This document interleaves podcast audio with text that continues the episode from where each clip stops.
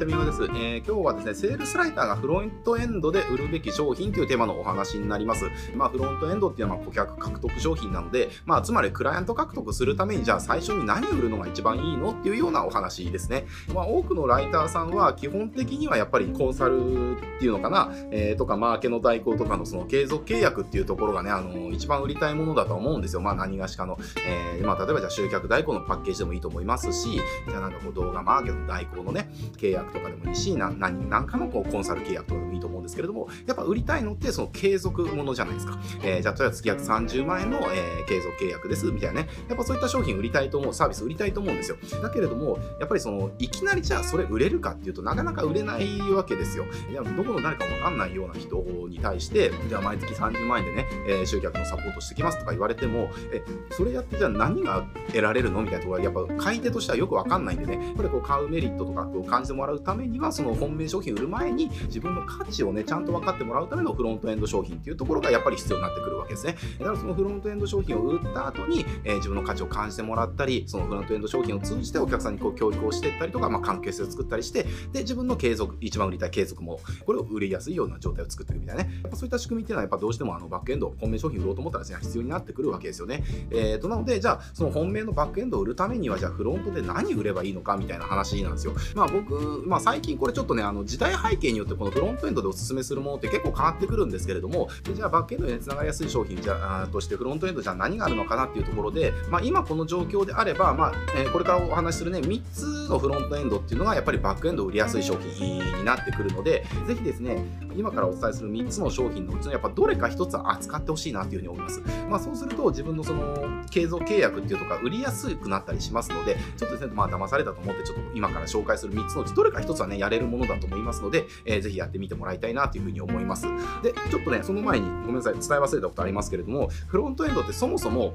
売りやすいもの、かつバックエンドにつながるものじゃないといけないんですよ。この2つの条件を満たしているのがフロントエンドなんですよね。えっ、ー、と、だから何でもかんでもフロントで売ればいいってわけじゃなくて、えー、売りやすいかつ、それを買った人が自然とバックエンドが欲しくなっちゃうような、そうしたフロントエンドを、えーと、用意することが必要。で、この2つの条件を今の時代背景を考えたときに合致するのが3つありますよっていうところですね。で、じゃあ早速3つ紹介していくと、えっ、ー、と、1つ目は YouTube 広告ですね。えー、まあ、これは制作でもいいし、まあ、制作かな。あの、YouTube 広告の制作っていうところを、まあ、フロントエンドで売るといいですよっていうところが、まあ、1つですね。まあ、これなんでかっていうと、まあ、そもそも YouTube 自体が、まあ、すごくトレンドで、えー、まあ、YouTube 自体がトレンドだから YouTube 広告も勝手にやっぱり市場がどんどん大きくなってるんですよね。でも、あの、YouTube 広告に使われてるお金ってもう2兆円超えてるみたいな話で、ね、これはもうどんどん毎年、毎年、毎年っていうか毎月ですよね。もう毎月増えてるわけですよ。えー、だからまああんまりこう、難しいこと考えなくても、あの、YouTube 広告っていうだけで、まあみんながもうすでに興味関心がある広告媒体っていうところなんで、まあ、興味関心がたくさんある人いるわけですから、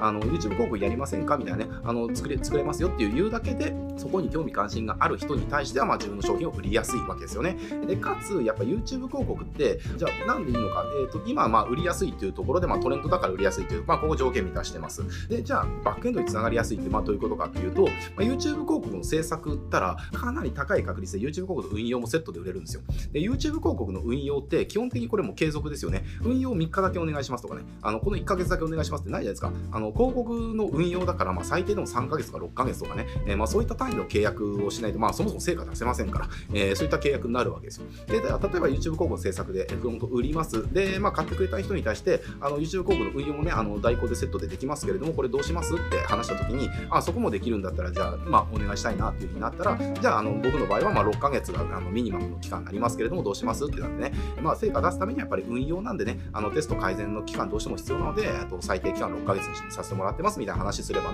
相手も納得できるじゃないですか。で、それで、まあ、YouTube 広告の運用が売れたとしたら、これさらにチャンスで、あの、運用していく中で、自分の広告がね、あの、うまくいったら、あの、じゃあ、あの、これ今すごくうまくいってるんで、こっちの商品の広告も作りましょうよってなったら、あの、さらにクロスセルとして制作の案件別で取れたりするんですよね。えー、で、それで成果出てたら、まあ、成果が出てる広告をやめる社長っていないので、その広告の運用ってはどんどん続けられるわけですよ。とか、あとはそのバックエンド2として、まあ、そこで YouTube 広告っていうところでそういう成果が出たんであれば、あの、じゃあもっとね、ビジネス全体で成果出すために、その動画マーケティングみたいなところやってきませんか？みたいなことで、まあ、動画マーケのコンサルとか代行とかね、まあ、そういったバックエンドでもつなげることができるわけですね。なので YouTube 広告っていうのは、まあ、動画系で稼ごうと思ったら最初すごく今だなベストの入りっていうのかな、になったりしますので、あのやっぱり取り扱ってほしいなっていうところです。で、2つ目が、あの Google マイビジネスですね。まあ、これちょっとまあ昔から変わらないんですけれども、えーとまあ、店舗系はやっぱりね、あの Google マイビジネスはやっぱりくんですよ。まあ、ちょっと前も大手の美容室チェーン店ですね、がまあ Google マイビジネスでちょっと集客2倍になってるみたいなね、あの事例のが出てましたけれども、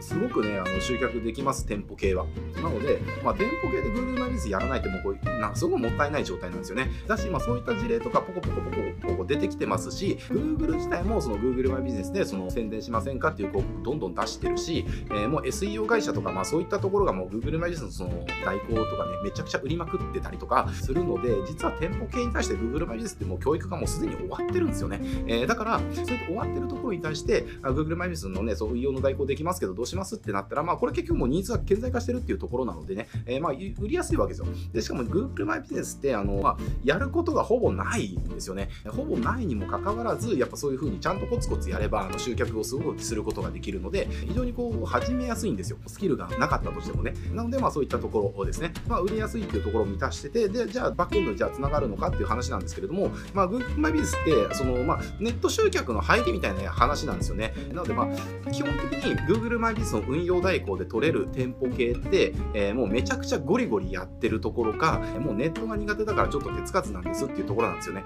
もうこのどっちか2極なんですよ。あの、自分たちでやれちゃうような人たちでなかなか売れなかったりするんですよね。なので、こう、じゃあネットが苦手な人たちっていうのはもうすでに欲求としてネットで集客したいなみたいな欲求ってもう顕在化してるわけじゃないですか。で、それの入りとして Google マイビジネスで入っていくから、あの、じゃあ例えばホームページでもっと集客できるようになりましょうとかね、じゃあポータルサイトとかもじゃあ集客できるような対策していきましょうかとか、ネット広告でね、あの、もっとアクセス集めて、えー、集客していきませんか？みたいなところのバックエンドにもつながるので、まあ、Google マビジスはやっぱりすごくおすすめですね。で、ただ Google マイビジネスは、あの、それ自体で単価がそんなにやっぱり高く取れないので、まあ、そこだけちょっとね、あの、まあ、人によってデメリットになるかなっていうところですね。で、3つ目なんですけれども、あの、3つ目はもうチラシです。あの、もうこれね、あの、チラシはもう、なんでしょう、古くて新しい媒体っていうのかな。やっぱりね、未だにチラシって聞くんですよね。これ、なんかもうネットの時代だからチラシはもう集客できないとかって言ってる方いますけれども、全然そんなことなくて、チラシってね、チラシで集客するための正しい方法を知ってれば、めちゃくちゃ集客できるんですよ。で、まあ、チラシで集客する正しい方法って何なのかっていうと、顕在さに特化してオファーで売るっていうことなんですよね。まあ、チラシってもう例えば A4 って A4 の紙の表と裏でしか訴求ができないから欲求が顕在化しないつまり潜在層に教育してから売るってなるとそもそも紙面の媒体が足りなすぎるので、えー、ちょっとしんどいんですよね。だからターゲットは基本的にやっぱり顕在層、えー、その商品を探してるとかこの問題を解決したいとかね。そういった意識レベルになってる人たちがターゲットになるわけですね。でそういった人たちに対して、まあ、今すぐ行動を起こさせるために、えー、ちょっと強めのオファーで、えー、と集客をするっていうね、えー、ここのこの2つのルールを守ってもらうとチラシってね未だにがっつり集客できるんですよね。なのでしかもチラシって、まあ、A4 の表裏とかね、まあ、B4 サイズ作ることそうそうないと思いますけれども、まあ、A4 の表裏しか紙面上がないので、まあ、そんなにじゃあコピーでがっつり書かなきゃいけないかっていうそうでもないし、まあ、今だったらキャンバとか使えばね、あのー、そこそこいけてるチラシとかって誰でも作れますんで、えー、まあ、そういった意味でもすごくやりやすいかなというふうに思います。でかつなんでしょうねチラシって、まあ、これ昨日かな一昨日の動画で出しましたけれどもチラシを使ってるところに対してもっとうまくチラシやりませんかっていうオファーで売っちゃうとめちゃくちゃクライアント獲得しやすい案件獲得しやすいので、まあ、その方法を使ってもらえれば、まあ、ここクライアント獲得っていうのはもうできたも同然だったりしますね、えー、僕の経験上。でかつあのそれで売った後に、まあ、集客代行とかね集客のコンサルとかねじゃあオフラインだけじゃなくてネット集客挑戦してきませんか？みたいな。結構チラシから入っていくといろんなところに継続が波及できたりするんでねすごくおすすめです。まあこんな感じで自分が売りたいそのバックエンドは何かによってまあフロントで売るものを決めるんですけれどもただやっぱりフロントって売りやすいかつバックエンドにつながるもの。この2つの条件満たしたいとフロントエンドとして機能しないんでね。でそれ考えた時にまあ今3つ候補を挙げるんであれば、えー、今日お伝えしたまあ YouTube 広告の制作案件で Google マビスのその代行案件でチラシの制作案件ですね。まあこの3つっていうのがまあセールスライターのクライアント獲得でフロントエンドでね売る商品としてまあ今理想的な3つかなというふうに思います。でまあこの3つのうちのどれか1つはやっぱりやれるものあると思うんですよ。えっ、ー、となのでこの3つ全部やる必要はないと思いますけれども動画系に強いんであれば YouTube 広告やるとか